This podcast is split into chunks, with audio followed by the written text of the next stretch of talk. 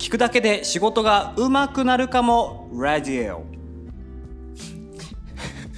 メンバーのサムです。ロビンです。はい、えー今回はホイットニーさんが、えー出張により不在なので、はい。えーロビンさんに来てもらってお二人、えー、二人で届けようと思います。よろしくお願いしよます。ろしくお願いします。早速なんですけどロビンさん、はい。想像力足りてますか？えディスですかいきなり 想像力足りてない場面ありましたあ全然もうカるルシウム足りてますかああまあ想像まあ足りながち足りながちではあ足りますりながち。足りながちですね。足りながちっていう表現も初めて聞いたけど足りない足りないってことなんですね。そうかもしれないですね。そう。あの多分あの皆さんもねえっと想像力ってはい。基準がないじゃないですかまあそうですね。もこれは俺は持ってるのかとか持っていないのかっていう判断がなかなかしづらいので、はいはいはい。えっと普段からきあのこの想像力うん鍛えようとかっていう、うん。まずそもそもの発想がないと思うんですよ。うんうんで、えっと今回はうん想像力をどう高めるかあなたには想像力がそもそもあるのかどうかっていうことの判断をできるような、えー回にしたいと思っうてます。んなるほど、はい。想像力あのこの間、ホイットニーさんに怒られたじゃないですかはい、えーそうですね。僕らは二人であの外でね怒られてましたね。まあそうですね。まずはその体験からちょっとお伝えしますか。はいはいえーこの想像力を養わねばいかんなと思ったきっかけがありまして、ああれがきっかけなんですか？あもちろんです。あなるほどなるほどなるほどはい。えっと僕の大きな弱点。あの各いう僕もじゃその想像力が足りていないっていう自覚に至った経験がありまして、なるほど。えそれがえ以前会社の下でねホイホイットニーさんがはい。荷物を届けに来るから下で待ってるようにという指示を出して分かりましたと、2人で下に下に降りてってはい。で待ってたんですけど一向にホイットニーさんが来ないと。来なかったです、ね、来なかったよね。でそしたらあの僕がねあ携帯電話そういえば上に忘れたわ言うてもうあの、えー取りに戻ってそしたらもうそこで「佐野さん何してるの?」と「今ホイットニーさん下で待ってるらしいですよ。早く行かないと」って別の人に言われて慌てて下に行ったらもう、えーロビンさんやもうホイットニーさんがもう荷物荷物をねやり取りしててそこで「何してたんだ」みたいな感じで怒られて。でこのなぜこういった ことが起こっちゃったのかと。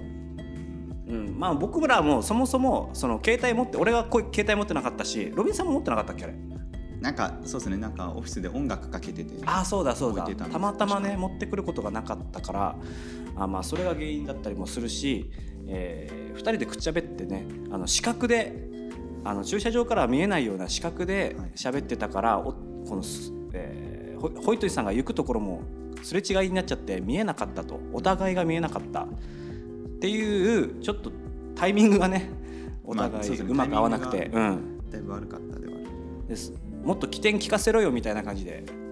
ちょ,、まあ、ちょっと怒られちゃいましてね、えーまあ、よくある話ですよあ話ですよ、ええ。狼ですね。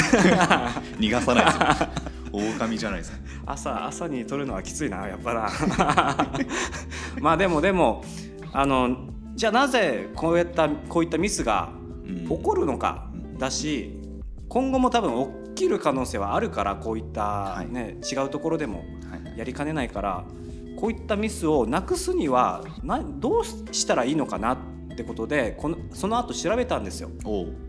そしたらあの想像力に欠けてますっていうのが分かったんです。なるほどええでわ、えー想像力に欠ける人の特徴をじゃあ述べますよ。はいえー想像力のない人ない人は、えーそもそも、えっとえー主観で話しがち。主観で話しがち。当てはまるんですかこれは？これ僕よく当てはまるんですよ。主観で当てはまりがちだからこのまずもう自分の経験ありきで話しちゃう、うーん。うん、あの会議とかでもねいやこうじゃないですか。うん。これだからこういうに決まってるじゃないですか。っていう自分ありきでの意見。うんでの述べちゃう癖があります。でも、はい。誰しもそんなもんなんじゃないですか。主観でっていうのはあ俺もそう思う。自分で反省しておきながらまあ確かに。そうそうそう。まあそれもまあ多分その想像力を豊かにできたら多分変わってくるのかなとバランスが取れてくるのかなっていう気持ちも俺は今は持ってるんですけど。はい、えー特徴その2、えー興味のない情報をスルーしがちであると、ううんえー単純に言えば僕で言えばサッカうんー。サッカー僕興味ありません。ないですか？ワールドカップとか。あの日本代表だった時のゴールキーパーの名前知らないです、うん権田？おお知ってるじゃないですか。うんうんぐらい曖昧。じゃあ権田の所属するチームとかあ全然鹿島アントラーズ。清水エスパルス 全然興味ないから。こういったのは多分今言われて指摘されても僕はこれからも覚えないと思うんです。よねまあまあ清水だったなとか。興味なかったら忘れがちですよ。ねそう。だけどもまあちょっと想像力を豊かにしていくんだったらここもちょっと変えていく必要があると。うんで、えー特徴その3としては、えーこれまあ一つ目の主観に強い主観が強いっていうのにもつながってくるんですけど知識や経験に頼りがち。以前こういうことがあったからこういうふうな経験でこうなるから、えーこうしようとかっていうふうに、えー経験を基づ経験に基づく動き方をしてしまう。ですね。まあ意見もそうですけど。うんうんちょっと特徴1と似てますね。ちょっとそうなんです。ちょっと重なってくるところはあるかなと。うんうんでこれが元で僕らはそのさっき言ったホイトニーさんに怒られるような経験あ体験にちょっとつながるところがあると思って。うんはいはいはい。ここで言えば知識や経験に頼りがちだったり、うんうん。えーとまあ多分目の前の通りを通るから。まあ主観が強いとかも。そうよね俺たちがこうだろうと。こで待ってればサムさんあサムさんねホイットニーさんはどうせ来るだろう。うん。と思ってたけどもしかしたら反対側から来て駐車場にそのままインするかもしれないのにうんうん。その内側で視覚で待ってたっていうのがそう。当てはまるところですよね。そうなんです。主観で考えちゃってたから、えー、とその予期せぬ事態に、えー対応できなかった別のパターンを考えられなかったうんっていうことが挙げられます相手方だったらこういうふうに動くだろうっていうふうな考え方ができなかったから、えっと怒られるような羽目羽目になっちゃったと失敗をしてしまったとうん言えるわけです確かに。では、えーそういった失敗をしあの少なくしていくためにこの想像力をどう鍛えていくかなんですけど、なるほど。はい、手段が大まかに3つあります、大まかに3つ。はいはい。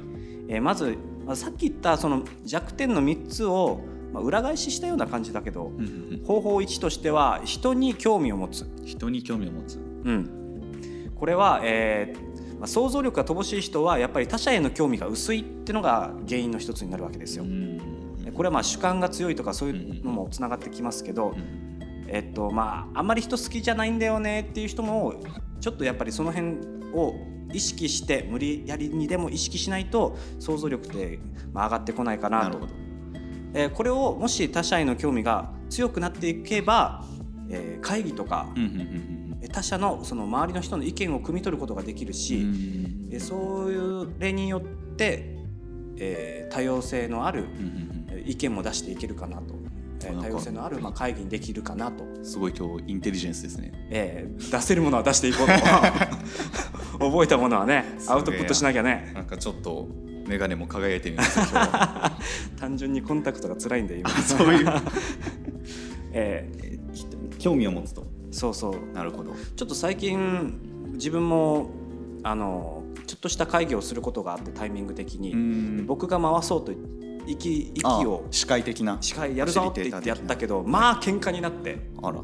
でこれは多分俺が主観で喋りすぎて、はいはい。周りの意見を取り入れなかったのもあったと思うわけね。あの数人でホワイトボードあそうそうここでやってたやつなんかちょっと揉めてましたこうじゃないみたいな。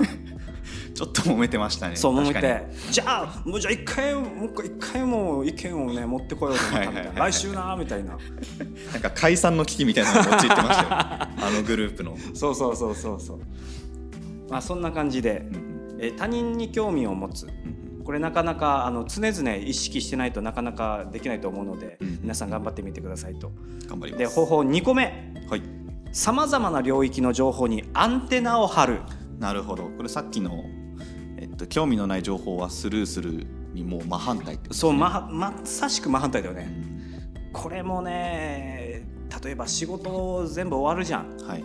日々終わるじゃん、はい。終わった時にあーって、まあ、気が抜けるわけよ。はい。疲れた帰って寝ようみたいな、はい。YouTube 見て寝ようみたいな、はいはいえーここが多分替え時なんだよね、この仕事が以外のところで何をするかだと思うんだけど、まあ、仕事をしてる時もだと思うんだけど、うん。まあ、大まかに言えばそういった自分の時間で、えー、とアンテナを張って、うん今どういうことが起きてるのかとか、うん他の人は何をしてるのかとか、うん今やってるこの仕事どうやったらうまくできるかなとかっていうふうに、まあ、情報を取り入れるような、えーアンテナを張り方をする。っていうのを意識するっていうことが想像力を豊かにする方法の2個目。なるほど。